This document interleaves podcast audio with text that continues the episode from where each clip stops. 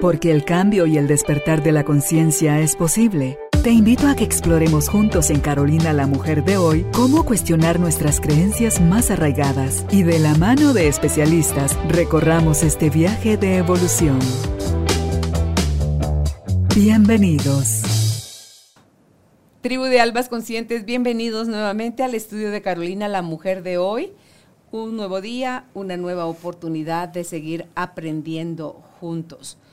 Hoy, si usted es de esas personas que está ansioso porque se quedó solo, porque perdió su pareja, le dejaron, se divorció, enviudó o cualquiera que sea eh, el motivo que le haya puesto nuevamente o en la soltería o en el estado donde usted cree que ahí en donde no le gusta estar en soledad, este programa, este episodio es para usted porque vamos a hablar hoy con nuestro invitado sobre el tema aprender a estar solos para aprender a estar acompañados.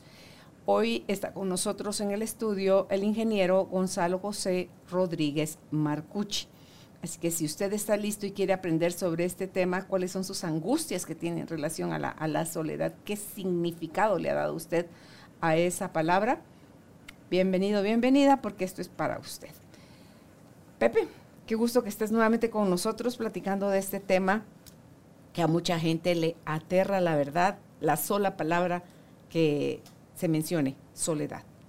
Muchas gracias Carolina, qué gusto estar nuevamente por acá, gracias por la invitación.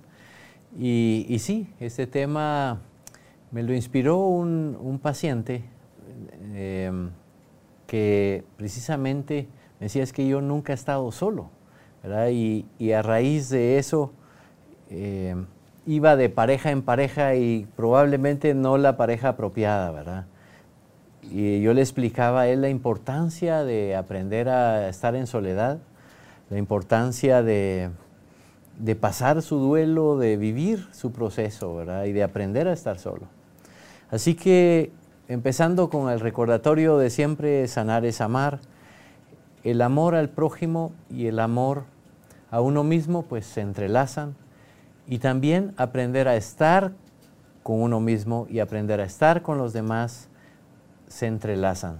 Son eh, situaciones que van ligadas. Si no, esto, no aprendo a estar conmigo mismo, si tengo miedo a estar conmigo mismo, eso también me va a afectar en mi relación con los demás. Así que empezando Luego con el tema de la soledad, saber que solo nacimos y solo nos vamos a morir. En algún momento la soledad tenemos que aprender a abrazarla y, aprender a disfrutarla, porque tenemos que vivir cierta soledad. Para mucha gente que está en soledad puede ser un gran peso y se entiende, pero para eso es este programa, para que aprendamos a quitarle un poco de peso, para aprender a disfrutarlo de otra manera. En una oportunidad escuchaba a un, estaban dando una charla y dice, uno de nuestros, de nuestras creencias más arraigadas es creer que estamos solos. Y nunca estamos solos. Hemos estado solos. Nunca de los nunca. Pero yo creo que la peor de las soledades, Pepe, es no tenerte tú a ti mismo. Porque cuando tú no te tienes a ti mismo, por mucho que estés rodeado de gente, ese vacío va a ser como sin fondo, como que no tiene piso. te puedes, te puedes, te puedes, te puedes, te puedes, te puedes ir hasta abajo, hasta abajo, hasta abajo. Y esa sensación de, de no hay ni siquiera de dónde agarrarse es lo que le aterra, creo yo, a la gente. Entonces, nos perdemos a nosotros mismos por poquitas cosas. No necesitamos ni grandes cosas para ya no tenerte tú a ti. Entonces, cuando ya te tienes tú a ti y tienes a Dios, porque es, lo que yo te decía hace un rato, el amor al prójimo y el amor a uno mismo se entrelazan. Claro, pues sí es lo mismo, es que no hay prójimo. Solo existe una sola pieza, un, un solo ser. Entonces, digo yo, como para que no nos angustie esa sensación si lo que nos vendieron a lo que lo asociamos la idea de no tener compañía, porque eso, a eso es lo que nosotros le llamamos ya no estar solo, al, tener una compañía, un bulto, porque a veces es hasta bulto la persona que tienes a la paro frente a ti y no es alguien a quien miras, a quien la ves con tu corazón, a quien aprecias, a quien valoras, a quien reconoces, a quien te está dando la oportunidad de que te conozcas en esas partes que no te has podido ver tú a ti. Entonces, digo yo, pues sí, con todo ese background que tenemos, con toda esa historia, con todos esos malos aprendizajes, Pepe, la palabra soledad es insignificancia, no eres querible, eh, no ameritas que nadie se tome un poquito de su tiempo para querer estar contigo. Y dice uno, no, yo por ahí no quiero pasar. Yo sola no quiero estar. O solo no quiero estar. Es una, una gran cosa que has dicho que la peor soledad es no saber estar con uno mismo. Y estoy totalmente de acuerdo. Nunca estamos solos. Siempre estamos con Dios y con nosotros mismos. Así que el equilibrio en esto es saber estar solo y saber estar acompañado. Disfruto mi soledad y disfruto mi compañía. Tampoco es bueno el decir no puedo estar con, con los demás porque solo puedo estar eh, aislado, o solo en soledad puedo estar bien. No, tampoco. Ese, ese, equilibrio entre si estoy acompañado estoy bien, si estoy solo estoy bien, a eso tenemos que llegar. Y em, aquí eh, vamos a decir que la soledad en la vida cotidiana puede llevarse de, diferentes maneras, ¿verdad? especialmente el espacio que tenemos de oración, de meditación, toda nuestra práctica de, nuestra comunión con Dios, pues es en soledad. Y, aprender a disfrutar eso. Incluso se dice que solo en las profundidades del silencio se puede escuchar verdaderamente la voz de Dios. En, esa, en ese momento, y no solo el silencio físico, ¿verdad? sino realmente el silencio mental, aquietar la mente y estar ahí. Eso es un arte, es una práctica muy importante. También eh, vivimos cierta soledad en nuestras actividades, de algunas actividades de trabajo, de, no sé, de limpieza, de compras. O, o sea, tenemos que aprender a, a vivir y a disfrutar esta soledad. Porque si no, nos puede pesar mucho, nos puede hacer una vida muy amargada y realmente, como tú has dicho, no importa con quién estoy si yo me siento solo, seguiré solo, porque conozco casos en donde la persona está rodeada de familiares y, habla con, diferentes personas y todo, pero se queja de su soledad. Y eso es porque por dentro se siente solo. Así que tenemos que aprender a abrazar la soledad, amarla, porque el miedo a la soledad es complicado. Eh, el miedo a la soledad nos va a traer soledad.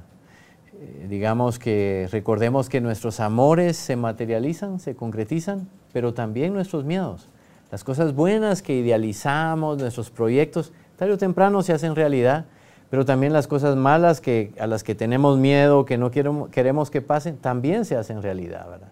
Entonces, si tenemos miedo a, a perder a nuestra pareja, quizá empujemos el perderla, ¿verdad? O sea, ¿cuánta gente no se separa por sentirse muy celosa o muy celoso y muy controladora a su pareja? Y, eso hace que su pareja al final decida, no, no puedo estar aquí, ¿verdad? Por el mismo miedo a, perderla, la hizo perderla. Eh, el miedo, esa aprensión que podemos tener a la soledad, que cuando encontramos a alguien, chupamos a la persona, ahora queremos estar ahí. Ese, ese miedo nos va a hacer que la persona también ponga distancia, ¿verdad? Que la persona se haga para atrás porque no le gusta ese desequilibrio que ve. En general sabemos que el amor atrae, ¿verdad? El equilibrio invita y el dolor de alguna manera repele, ¿verdad? El dolor eh, hace que, que uno se haga un poquito para atrás. Entonces, em, tener también, por ejemplo, demasiada ansia de tener pareja hace que, los prospectos de pareja se asusten. De alguna manera, si la persona no ha equilibrado esa, esa ansiedad y derivada del miedo a la soledad, entonces se está ahuyentando a las parejas. De muchas maneras encontramos eh, que el miedo a la soledad va a jugar en contra de nosotros. Si uno le toca estar solo en algún momento y abraza esa soledad con tranquilidad, eso le va a permitir eh, pues tener otras opciones y que de eso vamos a, ir hablando. Hay tres momentos de soledad que quisiera compartir. Uno, pues la soltería, el otro, la, pérdida de una pareja y la soledad pese a estar acompañado. Esos son los, los, tres puntos, digamos, que quisiera eh, tratar. El primero, la soledad en la soltería, pues en la juventud, normal, ¿verdad? Que ahora especialmente cada vez se casan más, más tarde, cada vez se define más tarde el tema de pareja. Y, y de alguna manera pues tiene eso sus ventajas también, ¿verdad? Que la persona se forme, se termine su universidad o se termine de, de afianzarse en un trabajo, de tener una vida más estable, pues le va a ser de alguna forma eh, más fácil el ir caminando en el matrimonio. Eh, claro que a veces también puede salir bien, ¿verdad? De casarse eh, un poco temprano y, bueno, procurar trabajarse a sí mismo y, procurar suplir lo que uno no logró por, por ese matrimonio joven. Pero es normal tener cierta soledad en la juventud y está bueno, está bien. Eh, yo mm, soy de la opinión que hay que ser verdaderamente un hombre, una mujer, ¿verdad? Formarse bien para poder después complementarse.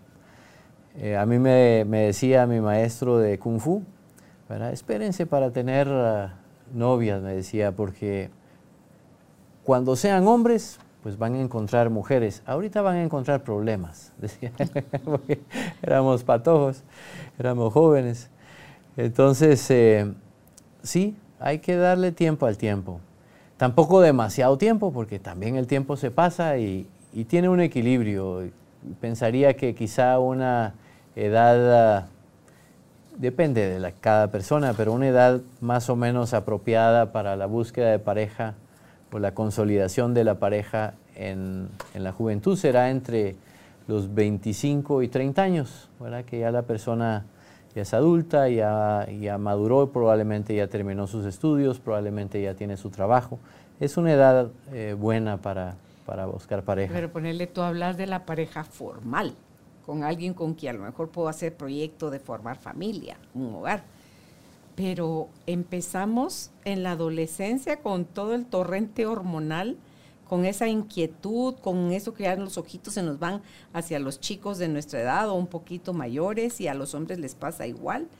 Entonces, hablaba con alguien hace poco y decía, ella tiene 13 años, no tiene permiso para tener novio. Digo, esa edad conocí yo Álvaro. Ella no tiene permiso para tener novio, amigos sí, pero novio todavía no. Y le digo, ¿y cuál es la edad para tener novio? Y se quedó callada. Porque a los 13 años, aunque a un adulto eso le pueda parecer ridículo, nada serio ni nada formal, cuando te enamoras, Pepe, porque patojito uno no se enamora, se cuelga, como decimos aquí en Guatemala. Entonces, te, no te devuelve la llamada, no te llamó, no, no sé, ¿cómo que?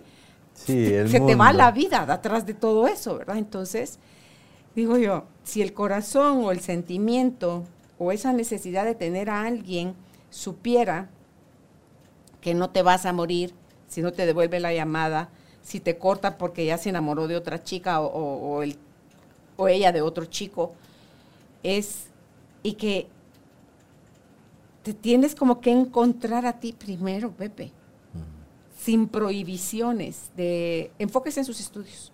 Le dije, yo le dije a ella, me reí, porque cuando no tuvo, no tuvo argumento, le digo yo, mira, si lo prohibís, más se antoja. Y está en colegio mixto. Y ahí no pidió uno permiso. el corazón no pide permiso, Pepe. Te enamoras y querés estar con esa persona, llueve, truene o relampague, ¿verdad? Pero cuando los papás ya nos meten ese tinte de no tienes edad, no te conviene, no es prohibido, o sea, entonces, ¿dónde hay un entreno a tener Para pareja? más adelante, claro. Sí, ¿dónde hay un entreno para tener pareja, Pepe? Cuando tengas 20, cuando te gradues de la U, cuando... No, eso estás hablando ya para casarte. O para empezar a, a vivir con alguien.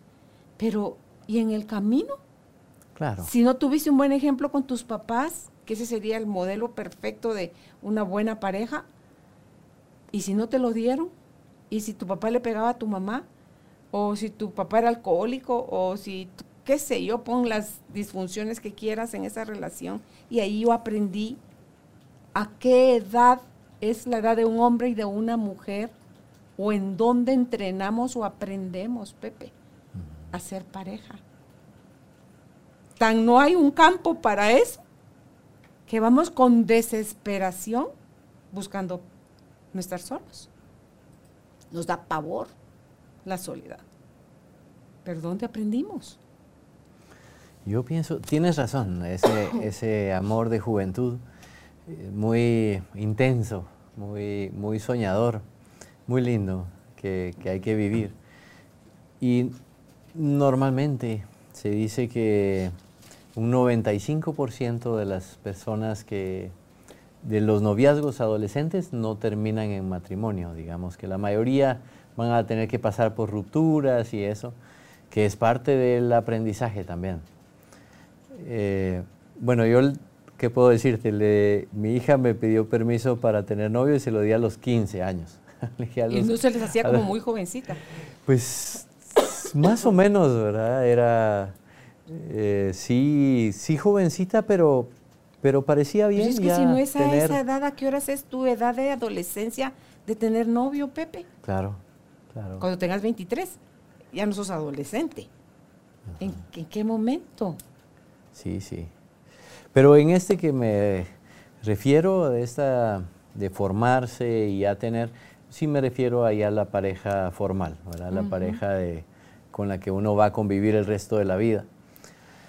Y, y bueno, es, es aprender a vivirlo y, y aprender a disfrutar también esa soledad, enfocándose, si le toca a uno estar solo por A o B en esas edades, pues enfocarse en sus estudios, en su deporte, en sus cosas, y ya vendrá el momento. Eh, como dice el dicho, no hay el momento o propicias el momento. Ah, es un poquito y un poquito, pienso yo, porque sí creo que hay algo de destino en, en la persona que encuentras, pero definitivamente propicias. ¿verdad? Y ese punto eh, es muy importante cabalmente en el, en el siguiente tipo de soledad, de soltería, porque hay mucha gente que precisamente no propicia el momento y se van pasando los años y los años y los años y llega a un punto en que no tiene, eh, se da la vuelta, ya tiene casi 40 años y no ha tenido pareja, ¿verdad? Entonces, es que no propició su momento. De hecho, tuve un paciente que, eh, muy bueno, un- una gran persona, eh, vino a terapia porque estaba preocupado que tenía ya 38 años o algo así y no tenía pareja. Y me empieza a relatar su vida y había sido alguien que estudió mucho, ¿verdad? Tenía eh, su maestría, se dedicó mucho a sus papás, su papá estaba enfermo del corazón y, y se dedicó mucho a servirles a sus padres, a ayudarlos económicamente, hizo su casa, hizo sus cosas y, y se dedicaba mucho al deporte y a la iglesia y realmente era un partidazo, el tipo un gran, gran ser humano y, y se dedicaba pues, pero el tiempo se le fue pasando, entonces le digo, pues no le ha pasado nada, lo único es que, que no puso espacio, no puso tiempo para, para relacionarse, para la vida en No pareja. había tenido novia del, del todo. Había tenido una novia hacía como, no sé, unos 8 o 10 años y no había cuajado y ahí se había dedicado a sus cosas. Y, y bueno, la verdad que no, no fue una terapia complicada, pero eh, al- a los meses de estar en terapia tenía ya una relación de pareja. Y, qué bueno, porque yo decía, la, persona que, la, jovencita, ni tan jovencita, ¿verdad? La, muchacha que, se fije en él se va a sacar la lotería, porque es tipo tan bueno, decía yo, ¿quién, ¿quién se dedica primero a sus papás y a servir y a hacer, antes de, buscar su propia pareja y su propia vida? Decía, este tipo es tan noble. Y bueno, felizmente está acompañado ahora. Entonces, eh, la soltería ya en una edad madura, ya, ya se me han pasado los años, tengo también, ¿quién puede decir cuál es la edad que ya se está pasando? Eh, la edad para buscar pareja, ¿verdad? Pero normalmente se, empieza a sentir una presión natural arriba de los 30. Alguien que ya pasó de los 30 y no tiene pareja empieza a sentir una presión en la sociedad o una presión en, de sí misma, ¿verdad? De que se me va a pasar la edad fértil o ya voy a tener hijos muy grandes o qué sé yo, ¿verdad? Y eso a ustedes los hombres les juegan a favor. No importa la edad, Pepe. Más o menos, más o menos, porque... Ay, Pepe. Sí, uno... No es lo mismo un hombre de 35 que una mujer. Es cierto. Un hombre de 50 que una mujer. De hecho, ¿sabes que A mi hijo le decía a un catedrático, miren, lo mejor para un hombre es esperar hasta los 30, les decía porque van a encontrar un montón de mujeres que están dispuestas a casarse. que ya les surge, ¿no? que ya están desesperadas. Pero bueno, yo creo que no es así. Eh, pero sí, digamos que arriba de los 30, tanto para hombres, más para las mujeres, tiene razón, ¿verdad? Porque hay una biología que, que sí... Si quieres ser mamá, está en tu contra. Sí, ¿verdad? Definitivamente.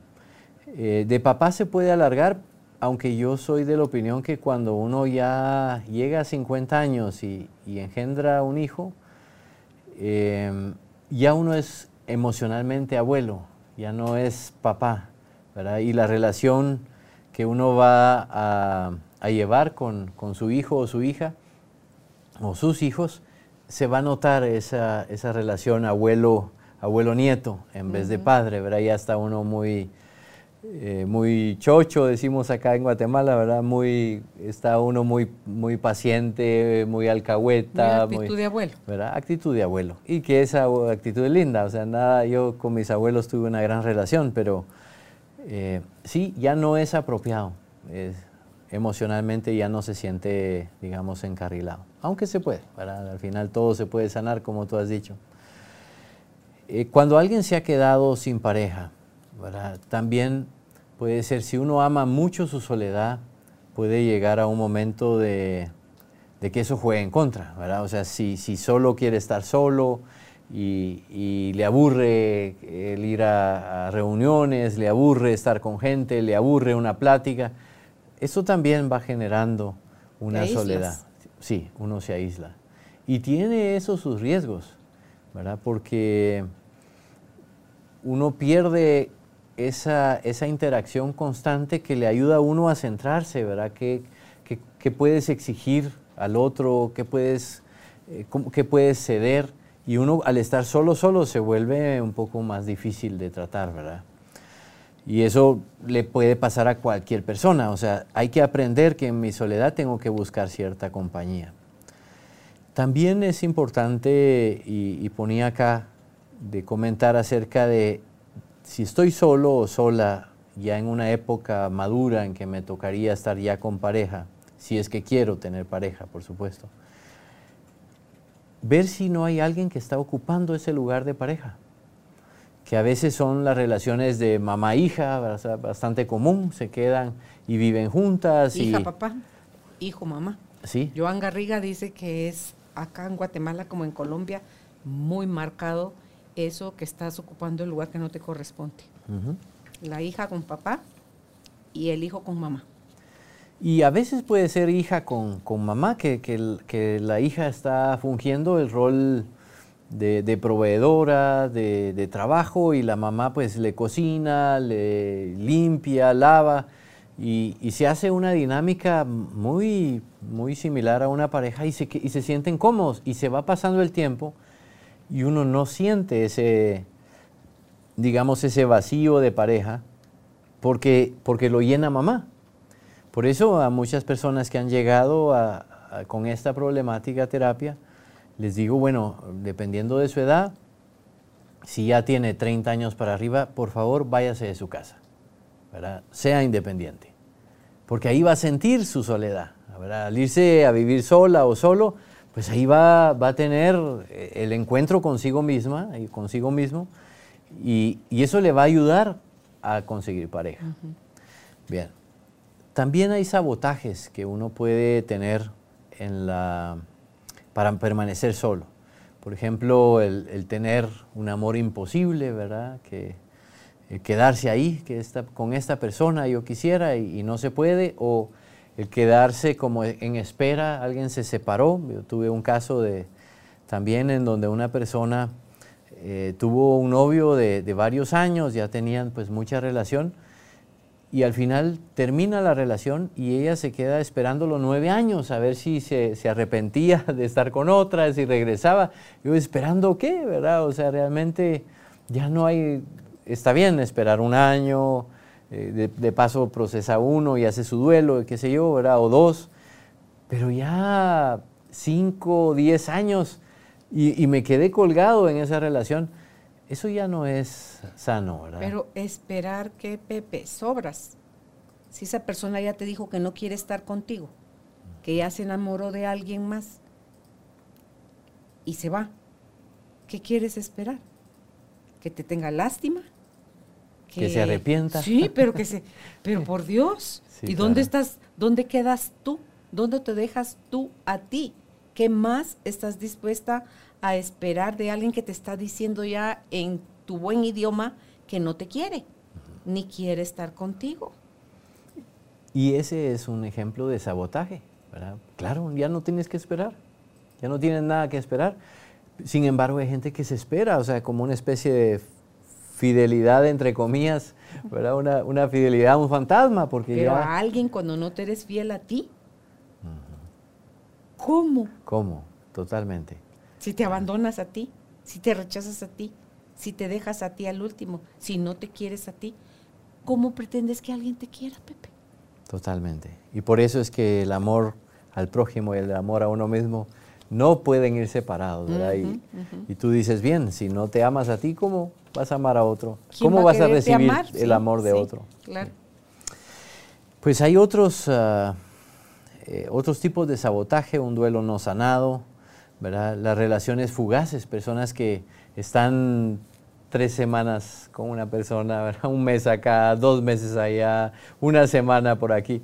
Ese tipo de, relaciones fugaces pues me está evitando tener una, relación formal, una relación que puedo perfilar para el resto de mi vida. Y dicen que ellos lo que buscan es el rush de la adrenalina, de, la conquista, del pero una vez como que ya viste que te dijeron que sí o que te van a decir que sí o que ya lograste tu... Y se, desaparece. Claro, y, todo la adrenalina es la nueva cacería, ¿verdad? La nueva búsqueda. Ahí está el interés. Em, también tener mucha exigencia. Gente que tiene un listado de 50 cosas que tiene que cumplir él o la prospecto de pareja, ¿verdad? Y, nadie va a llenar esas expectativas. Son demasiado altas. la inteligencia de Einstein, la bondad de la Madre Teresa, el cuerpo de no sé quién, y al final, pues es un superhumano que no existe. Entonces, ser, muy eh, exigente y también ser muy inaccesible es otro sabotaje. Muy típico. La persona que va de su casa al trabajo, eh, del trabajo a la casa, tal vez pasan por el gimnasio, pero eh, de ahí los fines de semana están en compras, en limpieza y todo. Y, les digo yo, bueno, ¿cómo quiere conseguir pareja así? ¿verdad? O sea, solo que se lo choque en el camino, ¿verdad? Y ahí entonces se conozca, porque de lo contrario no, la va, no lo va a conocer jamás. Entonces, quedarse como en un espacio poco accesible es una forma inconsciente que estoy saboteando mi vida en pareja. Pero el punto es que si ya, si quiero pareja, tengo la edad de tener pareja, y se me ha pasado el tiempo y no la tengo, es que mi inconsciente tiene algún tipo de mensaje para dejarme en soledad. Y eso es lo que tengo que aprender a sanar. O sea, no solo con cambiar lo externo yo voy a lograr pareja, sino hay algo interno que está empujando. O sea, si, si volteo a ver, tengo 35 años y no tengo pareja y sí quiero pareja, es mi inconsciente que me ha llevado a esta situación. Y eso tengo que descubrirlo, tengo que ver cuáles son mis heridas de soledad, cuáles son mis miedos, quizá como tú dijiste, una relación de padres muy lastimada, con mucho dolor, y entonces en el fondo tengo miedo a tener pareja para no vivir lo mismo, o, una niñez muy dura, muy escasa, y entonces tengo miedo a tener pareja para que, porque mis hijos podrían tener unas limitaciones que yo tuve, o sea, al final hay distintos tipos de miedo, distintos eh, traumas, distintas cosas que, que tengo que aprender a sanar. Si quiero solventar esa situación, tengo que ir a lo profundo. Y en realidad, tú lo sabes bien, eso pasa con todos los aspectos de la vida, ¿verdad? Si quiero profundizar eh, en algo que me está pasando y mejorar realmente, tengo que ir hacia adentro, ¿verdad? Y, cambiarme desde ahí. Entonces, eh, pues al, tener esa sanación de, mis heridas de soledad, de mis traumas que pueda tener, y al ponerme más accesible, al socializar, al, abrirme a tener amistades, ahí se va a ir encontrando, va a surgir naturalmente. Pero tengo que hacer ese proceso. Y puede ser tan rápido o tan lento como la persona sinceramente lo trabaje, ¿verdad? Sí, yo creo que en cualquiera de los tres puntos que tenés tú, de la pareja, la soltería, la pérdida de pareja o la soledad acompañada, es revisemos nuestros traumas o nuestras heridas de abandono y rechazo en la niñez, Pepe, porque ellas nos han marcado para ver si confiamos o no en una persona. Hace poco vino a la casa a cenar con nosotros una pareja y ellos tienen claro que son jóvenes, 30 y dos tiene ella y él tiene 31, eh, de que no quieren hijos. Entonces, ah, bueno, pues, bueno, no quieren hijos, no quieren hijos, no es ningún problema. opción. Pero tienen idea de por qué no quieren tener hijos. Yo que soy pregunto, ¿no? Pues sí, porque es como, y, daban, daban ellos la oportunidad a hacer esa pregunta extra. Entonces, en el caso de ella, había tenido muy mal, él hijo único. En el caso de ella, había tenido muy mala experiencia siendo hija con papás que se terminaron separando y a ellos como hijos, algunos de los hijos les tocó criar a sus hermanos. Claro. Entonces, porque se van papá y se va mamá, o sea, se van los dos y todavía con hijos chiquitos. Entonces, dice, yo hijos ya tuve. O sea, al final a mis hermanos que me tocó sacar adelante de sus estudios y de su techo y su comida y su salud y todo eso, sí. yo ya crié, ya tuve hijos. Entonces, y se queda callada. Y le dije algo, faltaba algo más, ¿ah? Tengo mucho miedo de hacerlo mal, de hacer un mal papel como mamá. Entonces, prefiero no traer al mundo niños que yo los pueda exponer a sufrir más. Entonces le digo, bueno, nada más hazlo desde una reconciliación con tu pasado, que así fue como te tocó, y no con, más que con miedo, con la tranquilidad que te da a ti que en esta vida no vas a ser mamá. Y así estás contenta y eso te produce paz y, tienes proyectos y tienes otras cosas que también son tus hijos. Entonces, y, y, si, te pueden, y, si los dos están de acuerdo, ni, ni que diga nadie algo más, ¿verdad, Pepe? Porque luego todos esos estigmas y todas esas creencias de que para que una pareja esté completa, Primero, para que una persona esté completa, tiene que tener pareja. Falso, eso no es cierto. Ya cada persona es completa sin pareja. La segunda, para que una pareja esté completa, se tiene que casar y tener hijos. Falso. Falso también. Porque los hijos se van a ir en un momento dado a hacer su propia vida y vuelta tú a quedarte solo con tu pareja. Entonces, si no construyes un mundo interno fuerte, tú para ti, contigo, no va a haber poder humano externo a ti que te venga a dar en ninguna de las etapas de soltería, de viudez o de divorcio, que es recuperar otra vez la soltería, porque dice aquí en Guatemala solo hay dos estados, soltero o casado. o casado. Entonces, em, o la última no se me termina de quedar, la soledad acompañada, que es cuando estás con alguien y estás más solo que la una, ¿verdad? Entonces, ay, dice uno, es al final cosas que tú las has venido enumerando. Si no hacemos un examen, autoexamen de conciencia, eh, ¿dónde nos hemos trabado? ¿Qué pensamientos teníamos cuando éramos jóvenes? ¿Qué creíamos de quedarnos solteronas las mujeres? ¿Perdíamos categoría o valor? ¿O necesitábamos que alguien nos dijera, soy la señora D. Aguirre, para creer que tengo un valor por eso, Pepe? Porque si yo tengo eso, el miedo que voy a tener a que mi marido me deje es indescriptible. Claro. Entonces... Y eso, como dijimos, puede empujar a que te deje, ¿verdad? Porque... Claro, porque vas a empezar a, asfixiarlo, a la angustia, y, que, y me querés. ¿Y, cuánto tiempo te vas a tardar? ¿Y por qué no me llevas? Y bueno, o sea, todas son actitudes infantiles, Pepe, que hablan de su herida del miedo al abandono y del miedo al rechazo. Y ese es realmente lo, lo más importante, para aprender a fortalecerte sanando esas heridas. Porque igual puede ser que por opción de amor elijas no tener hijos propios. O sea, eh, puede ser alguien, cuántos santos no hemos visto que nunca se casaron, que nunca tuvieron hijos, y eso no les, no les privó de tener una vida muy plena y llena de amor y muy significativa. O sea, al final eh, no es una receta la vida, ¿no? Pero lo importante es que se haga desde el amor. O sea, creo que la pregunta que le hiciste a esta persona que cuentas, eh, muy bien, porque, porque al final le ayudaste a ver que su opción era una elección de miedo, desde su dolor. Entonces eso lo que pasa es que eso es eso sí nos limita. Te deja vacío, Pepe. Claro, porque es una opción igual, o sea, es, el, mismo, digamos, el mismo problema que, que, por dolor busco pareja. O sea, al final eso va a salir mal. Entonces, no, tiene que ser decisiones de amor. Aunque esté solo, por amor, o si estoy acompañado, por amor. Pero una decisión consciente de amor. Correcto.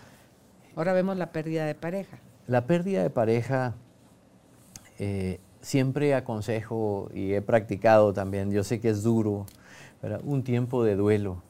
Cuando viví mi divorcio, estar en duelo fue difícil, Y estar solo. Eh, soy una persona que, tiene una energía de, que le gusta estar acompañado también, que, fácilmente encuentra pareja eh, en mis momentos de soledad, digamos.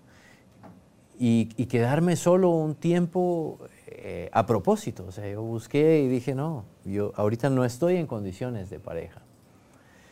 Y, me esperé un tiempo prudencial, tal vez no el ideal, ¿verdad? Realmente esperé nueve meses nada más porque dije, ya, Señor, ya no aguanto. Yo ya, lo que sané, sané, lo que no sané, ya no lo sané, pero yo ya aquí renuncio a la soledad. Y había sido un proceso muy intenso, pero muy importante. O sea, en esa, en esa soledad, en ese duelo, en esa tristeza, en todo lo que uno pasa ahí, ¿verdad? Enojo y, culpa y miedo y todo eso, para irlo procesando y conocerme a mí mismo. ¿verdad? Y fue mi despertar en la vida emocional y, no lo cambiaría, no lo cambiaría. O sea, me sometería otra vez al mismo proceso si eso fuera necesario para, para llegar a ese despertar. Entonces, eh, sí, tomarse el tiempo para vivir el duelo es importante. No un clavo saca otro clavo. No, no a corto plazo por lo menos, porque fíjate que ese dicho tiene su mentira y tiene su verdad. Porque a corto plazo, bueno, terminé acá y bueno, otro, otra persona, ahí es donde el dicho no es cierto. Pero sí he visto que pasaron dos años de duelo, hiciste tu proceso, ah, hasta que no tienes otra pareja, no, no, eh, tu inconsciente no suelta del todo a la anterior. O sea, queda como tu referente inconsciente de pareja. ¿Será Pepe? Ah, bien. Yo he visto ese proceso en donde quizá puedas tener ya una plenitud en soledad, pero yo he visto personas que se han quedado solas por varios años y siguen pensando en su pareja como su pareja. No, no a nivel de, de, estar juntos y todo, pero su referente de pareja. Y ahí es donde yo digo, el dicho ese de, del clavo que saca otro clavo, ahí sí se aplica bien. Pero ya no es clavo, ahí ya es otro tema, ya es otra ya es un recuerdo, ya es el cuadro. Claro, no es el clavo, sino que es el, Sí, porque ahí ya hiciste todo un proceso, hiciste un cierre, tomaste las, las lecciones, los aprendizajes, te vas más rico a otra, emocionalmente hablando, a otra relación, a darle, abriste tu corazón y tu mente a una nueva posibilidad. Y no vas ahí como que con desesperación, donde hay, con quién, con quién, con quién. No, ya es algo que va a llegar pero llega a un corazón calmado. Allá no estás hablando de ni de clavos, ni de martillos, ni de la parte del, del martillo que saca el clavo. No, porque ya, ya hubo aprendizaje, hubo cierre. Entonces estás hablando de otro capítulo. Es cierto, tienes razón. ¿Verdad? Tienes razón. Y, y sí concuerdo de que, para ejemplificarlo, podríamos decir, si, si yo vengo, soy estudiante a un examen de matemática, lo perdí, ah. ¿verdad? Lo perdí. Y, y a los me dan la noticia que lo perdí, lo califican inmediato, me dicen ahí que lo perdí a los cinco minutos después de hacer el examen y digo, hágame otro.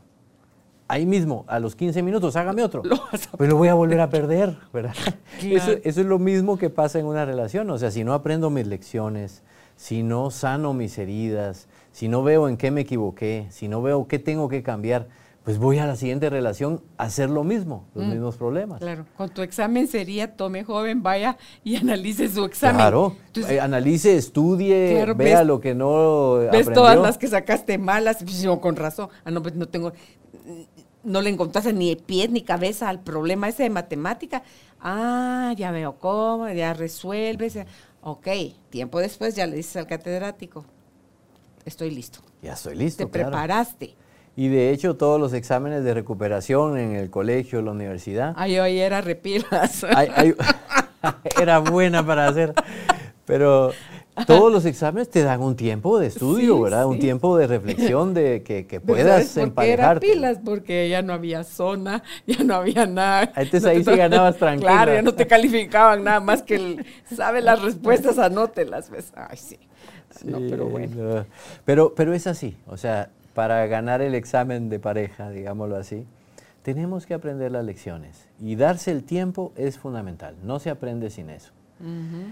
Así que el tiempo para el duelo, también decir que no es que voy a pasar entregado a mi dolor todo el día, ¿verdad? Y a vivir llorando y deprimido, no, no, es, con su medida y con su, eh, en un buen ritmo, pero, pero ir procesando, ir aprendiendo. Entonces, eh, ya después de que sí pasé mi duelo sanamente y estoy, estoy listo para, para ser pareja, hay algunos puntos importantes aquí. El primero es que tengo derecho a reconstruir, especialmente a la mujer viuda. Y, pues, yo he contado que Regina había enviudado y, y hay mucha presión de, de amistades, de familiares, de, ah, bueno, enviudaste, se acabó O sea, ya, ya, ya. Fiel hasta la muerte, hazme favor. Ahora, si han muerto, muerto está. Yo, yo hasta digo, hasta es bíblico que una viuda puede rehacer su vida, hasta es bíblico. ¿De dónde se saca la gente? Pero eso es como, como no lo están viviendo en carne propia, ¿verdad? Eso es lo que, eso es lo que aspiran de los demás y no, es, una, es, un mal, es un mal camino. Por supuesto que tiene derecho a reconstruir su vida. Entonces, lo primero es que tiene que darse permiso a sí mismo, a sí misma, de, seguir adelante. Y claro, tiene sus complicaciones, eh, pues los hijos de uno, los hijos de la otra persona, ver cómo, cómo organiza dinámicas, qué tanto la lleva a convivir con a su nueva pareja, con sus hijos, o qué sé yo. O sea, habrá muchos, muchos detalles que hay que ir arreglando, pero tiene derecho tiene derecho a vivir, a hacer una, nueva vida de pareja, a estar contento o contenta, y, pero se tiene que dar el permiso, porque la gente va a decir muchas cosas, pero al final es uno el que escribe el libro de su vida. la, otra persona puede opinar que, uno tiene que quedarse solo o sola, pero, pero la otra persona, pues si quiere quedarse sola, será su destino o su elección. Pero si yo quiero eh, una nueva compañía, eh, una nueva pareja, pues tengo también derecho a tenerlo. Entonces, la decisión es de uno, es el punto. Muchas veces se ven, he visto, los hijos, eh, enviudó, enviudó papá, ¿verdad? Papá ya tiene, no sé, 60 años o qué sé yo, y ya los hijos ya son mayores, y los hijos se imponen a decir, no, papá, no puedes tener otra pareja y ahuyentan. Ante todo si hay plata de por medio, Pepe. Ah, Ay, mire, se esta vuelve- mujer viene a sacarle la plata a mi papá. se vuelven Sí. las guerras campales. Sí. ¿Con qué derecho? ¿Verdad? ¿Con qué Y derecho? si así fuera el dinero es de él, claro. Si yo quiero regalo mi dinero y claro, ya, ¿verdad? O sea, claro. al final eh, se dan muchas dinámicas por diferentes intereses y el punto clave es yo tengo derecho a vivir mi vida, yo soy quien escribe el libro de su vida y yo soy la persona que debe darse permiso para seguir adelante y reconstruir. Ya después del duelo, después de que viví lo mío, yo puedo reconstruir. El otro puntito que había puesto es que uno no es infiel por hacer eso. Hay gente que, que siente como le, le soy infiel a, al muerto. a la persona que ya murió o, o a la persona que se fue. Pero no, ya, ahí ya no hay compromiso de fidelidad. Si ya no estoy con esa pareja, ya no hay compromiso de fidelidad. La fidelidad la vivo en la pareja, ¿verdad? En mi vida de pareja. Saber que uno, ya sea por eh, separación o por, también por viudez, uno sigue amando. ¿Verdad? Lo que, los recuerdos de amor que ya se grabaron, eso no se va a quitar nunca. Uno a veces comete el error de pelearse con esos recuerdos. No, hay que dejarlos ahí, ya no está, está bien, es eh, un amor del pasado, pero, pero es amor, es un buen recuerdo y hay que respetarlo y hay que honrarlo. Eh, también ah, honrar a la familia extendida, ¿verdad? En equilibrio, digamos, eh, mis hijos y, y, qué sé yo, los, los abuelos, ¿verdad? Los, los, los padres de la persona que murió, o de la, pues siguen siendo sus abuelos. Y tendrán los hijos que honrar a sus abuelos y visitarlos, o sea, el tratar de equilibrar esas dinámicas, Lo que ya no siguen siendo es tus suegros. ya no, ¿verdad? Porque alguien me preguntaba, y es que si mi suegra está enferma, yo eh, debo de seguir y visitarla, y le digo, mire, lo que pasa es que ese lugar ya es de otra persona, ¿verdad? Especialmente eh, si yo ya estoy con alguien más, o, o especialmente si mi expareja ya está con alguien más, voy a ir ahí a ver a mi suegra y, y ahí está la otra persona, ¿verdad? La, la nueva pareja, o sea, qué situación incómoda. Definitivamente cuando me separo de, de mi pareja, también me separo de la familia, ¿verdad? De alguna manera. Eso es, eso es algo que hay que aceptar. Eh, lecciones de la viudez, hablábamos con mi esposa precisamente, eh, le preguntaba yo, ¿qué, qué lecciones aprendiste en tu viudez? Y me dice, una respuesta muy linda, la, la viudez me dejó la lección de que la vida es frágil. Toco se quedó joven, viuda, pues. Se quedó de 35, 34 años viuda. Sí, se quedó joven, viuda. Y, y darse cuenta, bueno, el golpe y todo, pero que la vida es frágil, me dijo. Yo empecé a abrazar más a los hijos después de eso, a decirles te quiero, a, a disfrutar a mi papá, a disfrutar a mi mamá, a ser, o sea, consciente de que la muerte en cualquier momento puede Llega. llegar a cualquiera. ¿verdad? Nadie, na- ninguno estamos exentos, ¿verdad? Le da un, un nuevo toque a la vida, Sí, le aumenta el valor a la vida, la muerte de un ser querido. Y, y es increíble porque por dolorosa que, que parezca, sí, le da esa perspectiva diferente de apreciar la vida mientras la tengo, porque no la voy a tener siempre. Y aquí veo entre las- los puntos de la viudez, dice, no fue su culpa. Es que nos damos tantos créditos, para bien o para mal, Pepe, de que alguien se murió por culpa nuestra cuando al final cualquiera que fallezca va a ser cuando sea su momento. Claro. Y ese momento no depende de uno. Tú ves gente, le pegaron ocho balazos y ahí está sigue viva. vivo, Claro. se resbaló en el baño, se dio una y se murió. O sea, Hasta hay ese récord Guinness, ¿verdad? De la persona que, que, tiene, que se ha caído de mayor altura, un tipo que se cayó de un paracaídas, eh, se, cayó, se, se tiró de un avión con su paracaídas y, no, le abrió. abrió. Y, y tampoco le abrió el de emergencia. Y se vino toda esa altura directo al suelo. Lo único que en medio, donde cayó, había bosque. Entonces las ramas lo fueron, lo fueron conteniendo. Cuando lo fueron a ver pensaron que iba a ser una papilla de, personas y, estaba vivo, ha sobrevivido. Entonces, si no es tu momento... ¿Ves? O sea, dice, uno se acredita el dolor, en el dolor te puedes acreditar hasta la culpa o los parientes te lo pueden acreditar a ti por descuidada, porque no lo llevaste tiempo al médico, porque no lo querías, porque, o sea, tú decís qué, pero si no nos la echan la culpa, nosotros somos expertos en echárnosla a nosotros. A nosotros y a otras personas, ¿verdad? Y eso, la culpa es un, es un punto muy delicado en los duelos porque lo puede dejar ahí a uno trabado por años o décadas. La culpa es uno de los sentimientos negativos en el duelo que, más hay que trabajar. Y tú tienes razón. Eh, se muere, se murió cuando era su momento. ¿Cuánto tiempo te tomó, Regina, saber que la vida continuaba? Con cuatro hijos chiquitos, eh, meses meses porque tenía cuatro hijos chiquitos. Sí, con sus hijos pequeños tuvo que decir, tengo que luchar, ¿verdad? No, no hay tanto tiempo de, llorarlo tanto porque los hijos siguen comiendo. sí, hay que trabajar, Esa, esa, presión. Eh, pues en el divorcio quizá una de las cosas más importantes es aprender a perdonar y aprender mis lecciones en dónde me equivoqué y perdonar todo lo que pasó, todo. Porque, porque como dijimos ahí, la culpa me puede dejar atrapado en un duelo.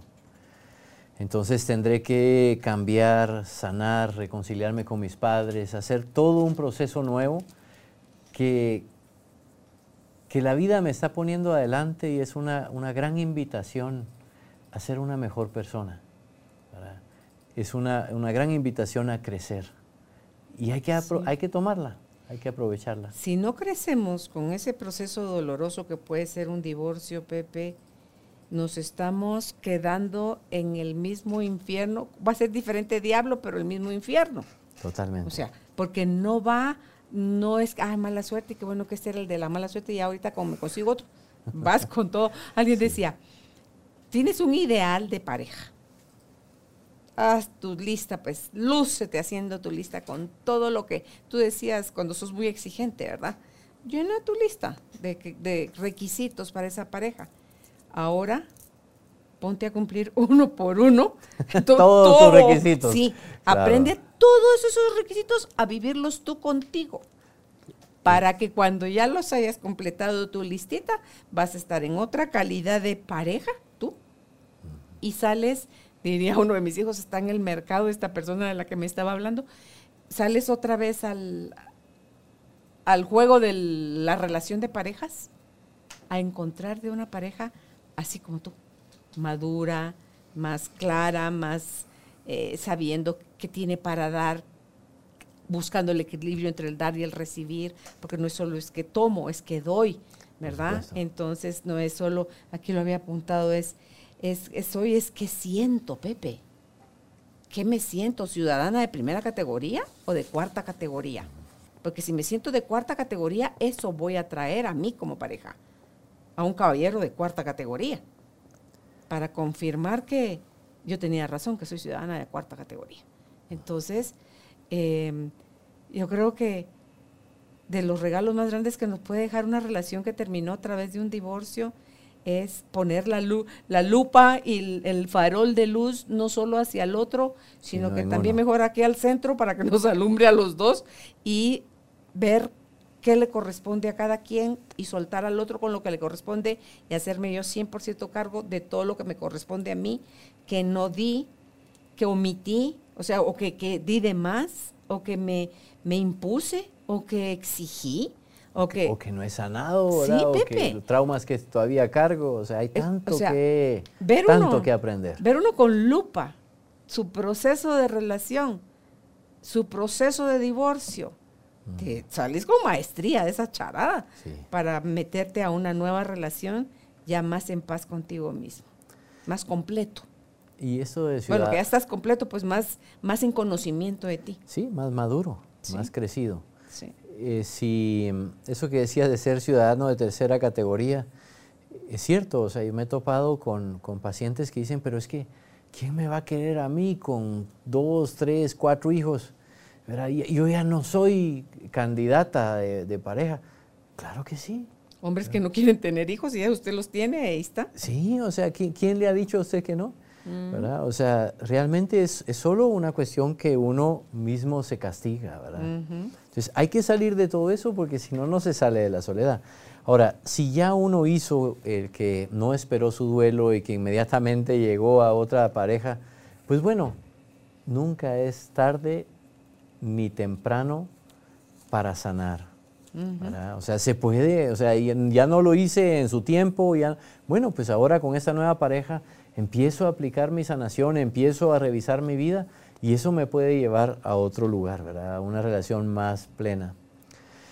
Em, y aquí está la peor de las soledades, Esta es la peor de las bueno, soledades. la peor o la mejor, ¿verdad? Porque eh, la soledad acompañada se puede ver desde dos ángulos. Estoy con compañía de personas y me siento solo, o estoy solo y me siento acompañado, ¿verdad? O sea, tiene las dos caras.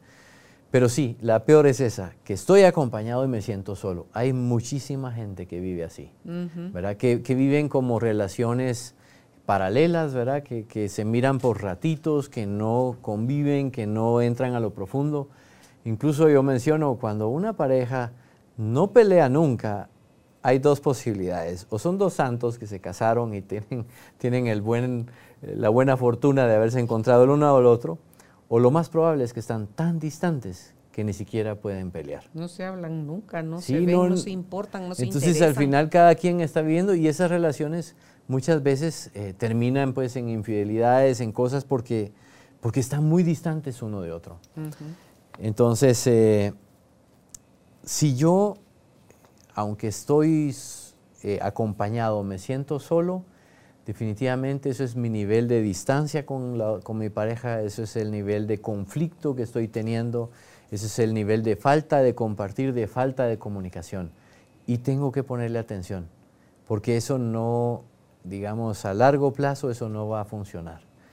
O surge una tercera persona, o surge realmente eh, el famoso tema del síndrome del nido vacío, ¿verdad? Que cuando ya se van los hijos ya no hay nada que nos una, ¿verdad? O sea, ya no... Y todo eso tenemos que, que trabajarlo. Ese conflicto hay que trabajarlo. Y también hay posiblemente falta de gratitud, ¿verdad? De que no estoy valorando a mi pareja suficiente, ¿verdad? así que ese, hay, hay mucho, que, eh, mucho que trabajarse. ¿Verdad? Y luego está esa versión buena que tú decías, la que te sientes acompañado aunque estés solo. Aunque estés solo. Y ese es, es como, digamos... ¿Sabes dónde veo eso? Ahorita pasó por mi mente los papás que son independientes, o sea, ya están en edad adulta, avanzada, ya son ancianos, pero quieren vivir solos quieren su independencia, así como está tu papá, por ejemplo. Sí, sí. Él eh, te prometo que no se siente solo. Pues a veces yo digo que sí, no sé, pero, pero vive mucho su soledad. no quiere vivir con nadie. Ahí está. Anda trabajando, el precio que él tendría que pagar por dejar su soledad. Sí, por su independencia no lo cambia. O sea, en el fondo, en el fondo es cierto. Él, a pesar de que a veces se pueda quejar un poquito de su soledad, pero él la busca, él, está feliz con su soledad y se va y se viene y hace, y él todavía yo lo he contado, ¿no? Hace tres horas de ejercicio diario y se mantiene. ¿Y tiene? Tiene 78 años, ¿verdad? Y se mantiene así, es 77, perdón, perdón papá, 77. Eh, se mantiene activo, lúcido, haciendo, ¿verdad? Eso, bueno, lúcido a veces ya le da, a veces le falla la memoria ya normal, ¿no? Pero pero en general trabajando y haciendo. Pero hay que aprender a vivir esa soledad. de alguna manera, en los periodos que nos toque por diferentes razones, tenemos que aprender a disfrutarla. Y disfrutarla es acompañarse de Dios primero, ¿verdad? Porque ahí empieza. Eh, en mi oración, en mi meditación, en, mi, en mis cantos, en mis lecturas espirituales, en mi asistir a mi congregación o lo que tenga, eh, ahí encuentro algo que me llena, ¿verdad? ¿Sabes dónde dicen, Pepe, que la mejor forma, la mejor medicina es el servicio? Mm. Cuando tú estés en servicio a otros, como le dijo cuando Madre Teresa le habla a Facundo y le dice, te tengo en el corazón porque me angustia. ¿Qué vas a hacer con todo ese amor que tenías para darle a tu mujer y a tu hija? Que se habían muerto en el accidente Sí, aéreo. Entonces le dice, te invito a que vengas conmigo a Calcuta a bañar leprosos, a cuidar enfermos. Entonces Facundo decía, Madre Teresa a mí me salvó la vida, porque él no quería saber ya nada de la vida con, con esa pérdida tan fuerte. Entonces vuela allá con ella y el ponerse al servicio de otros, dice él, lo devolvió a la vida. Entonces, ¿Cuántas- salir de la depresión y todo es el servicio. ¿Cuántas historias no hemos escuchado de eso que tú estás diciendo?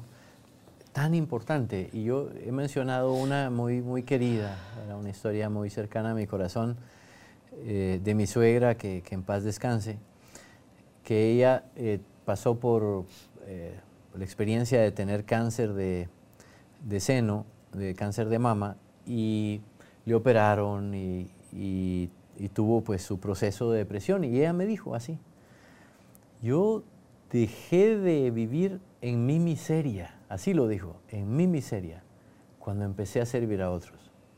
Y su servicio fue precisamente ir a lugares don- donde tenían, habían pacientes eh, también con cáncer y también les habían extirpado y, y enseñarles a usar la prótesis, a decirles que se podía seguir siendo mujer completa, ¿verdad? Pese a no tener eh, todavía su, eh, sus pechos, o, y, y- y a darles ánimo y a, y a contar su historia.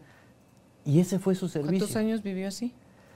Ella vivió, ella lo operaron como de cincuenta y pico de años y vivió como, como unos 10 años más. Estaba embarazada de, de Franz- de Mm, Ok, vivió todavía 10 años más. De Julio, sí, como 10 años más vivió después de esa. Imagínate cuando tú dices la frase de ella de salí de mi miseria. Es que de verdad, Pepe, cuando vivimos nada más viendo el derecho de nuestra nariz, la vida que vivimos es miserable. Porque somos ultra egoístas. Porque solo pensamos en nosotros.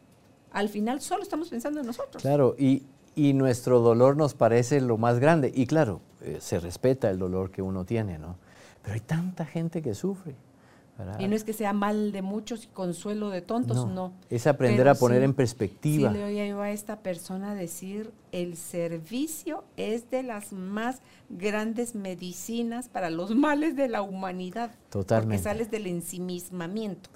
Y, y para mí también es como la única forma en que uno puede expandir su conciencia, porque está bien, te ocupas de, tus, de tu pareja, de tus hijos, ¿verdad? De, de tus padres, es los tuyos, ¿verdad? Pero cuando vas a, va uno a reconocer que el otro que está en necesidad también es hermano, ¿verdad? Que también es parte de mí, que también somos uno. Entonces, Sí. ese, el servicio te empuja a esa realidad. Te- veía yo aquí que tienes a la familia y a los amigos y ponía yo aquí, después del el uso de tu tiempo, es en el servicio pues, el top número uno, ¿verdad? O sea, primero ocúpate de ti, date ese servicio a ti, amoroso, después sal y compártete, tú dónate tú con otros, eh, ten algún hobby, Pepe, cosas que te... Si armar rompecabezas es lo tuyo, Pues hazlo. armar rompecabezas. Sí, claro. que siempre quisiste tener tiempo para, oye, el Duolingo te salva, para aprender otro idioma, o siempre quisiste aprender a aprender a, a- a pintar, o, o quieres escribir, o quieres hacer poesía. O quieres viajar o hacer tus sueños, ese es el momento. Pepe, sí. Entonces está eso, está las amistades no salen de abajo de la tierra, pues, o sea, como una planta. Las amistades se cultivan. Totalmente. Estás cultivando tú tus amistades.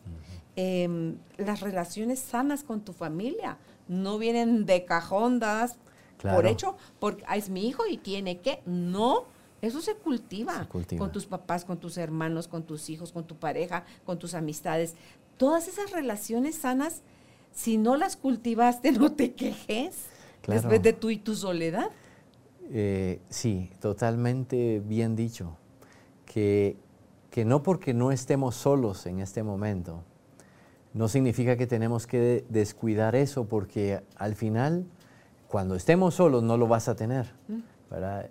Entonces, eh, definitivamente parte de mi equilibrio, estando solo, estando acompañado, es esas relaciones humanas de la familia, la relación que, tú has mencionado con la pareja, con los hijos, con, los padres, con los suegros, con los cuñados, con, los hermanos.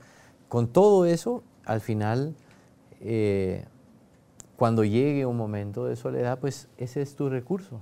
Dice alguien, para los que no quieren estar solos, dice, ¿quieres que te amen? Adopta un perro. ¿Quieres aprender a amar? Adopta un gato. sí. dice que son dos cosas totalmente diferentes. Entonces, si lo tuyo está en aprender a amar, adopta un gato. Porque el gato te va a poner los puntos sobre las sillas. Sí, porque no lo tratas igual que a un perro. No va a venir cuando tú quieres, sino cuando él, quiere, ¿no? Exactamente. Pero sí, digamos que eh, este punto de mi práctica espiritual, el servicio, ya solo eso, esas dos cosas pueden hacer una vida plena. Y tantos santos que han demostrado que eso es cierto, que digamos las tres características más importantes de, los santos, su práctica espiritual, su oración, su servicio y su vida correcta, una vida de, bien. Esas son las tres cualidades, eh, pudiéramos poner una cuarta, ¿verdad? pero ya ese ya es el resultado de su tremenda felicidad ¿verdad? que tiene. Entonces, si estoy solo, tal vez también es un momento de, llamado, de, sanación, de, experimentar por fin el servicio, de hacer, de crecer, y va a ser una experiencia muy, muy eh, gratificante.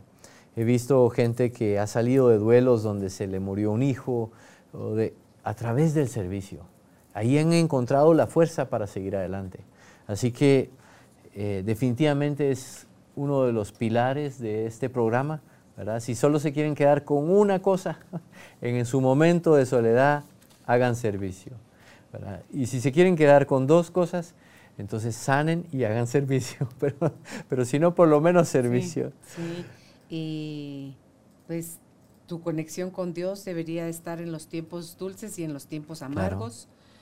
Eh, saberte que nunca has estado solo en realidad, así hayas estado en el vientre de tu madre eh, durante nueve meses, nunca estuviste solo, estuviste con ella. Y luego eh, con alguien, porque no crecemos como flores silvestres, Pepe. O sea, crecimos, somos seres gregarios, venimos de, o sea, lo que nos nutre es el compartir con otras personas, eh, más que qué tiene la vida para darme, ¿qué voy a aportarle yo a, la vida? O sea, ¿qué tengo yo para donar de mí a otros? ¿Estoy en contacto con mi esencia? ¿O estoy más en pendiente de lo que otros dicen que debería yo de ser y lo que la sociedad y el colectivo me imponen o creen que las mujeres o las relaciones o las parejas o los viudos o los casados o qué sé yo, todas esas creencias, Pepe, de verdad, mandémoselas al universo de vuelta a decir, Señor, ahí te va, ya no quiero esto. Esto no es mío. No es mío, no me pertenece, Señor, yo quiero estar en conexión contigo. Y sé que tú estuviste, Pepe, yo lo puedo ver ahora, después de los procesos que he tenido de sanación, cuando yo decía, ¿dónde estaba Dios cuando a mí me estaba pasando lo fregado que me estaba pasando cuando yo era niña? Ahora yo puedo saber que Él estuvo siempre presente, Pepe. Y, ese es un gran paso porque... Eh, hablando con una paciente, ¿verdad? En, ese proceso, haciendo una visualización, diciendo, bueno, Dios estuvo ahí. El, enojo que sale de decir es que no pudo haber estado ahí porque no me hubiera pasado lo que me hubiera pasado, ¿no? Y como, ¿por qué no? Y si no a mí, ¿a quién sí? Claro, ¿verdad? ¿Quién soy yo para que no?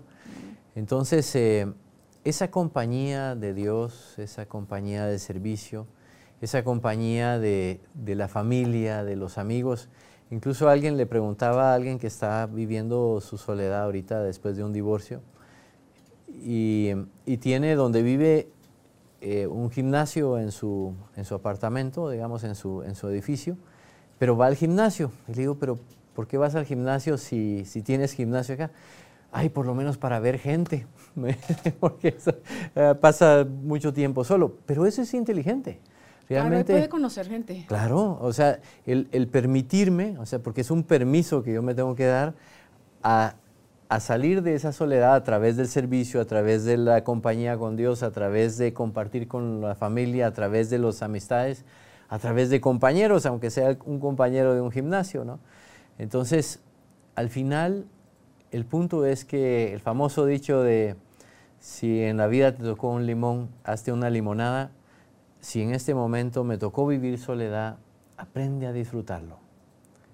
Deja de pelear con la soledad, que aprendiendo a disfrutarla va a ser más probable que salgas de la soledad. Si ni tú te gustas a ti para estar contigo, ¿quién va a querer estar contigo, Pepe?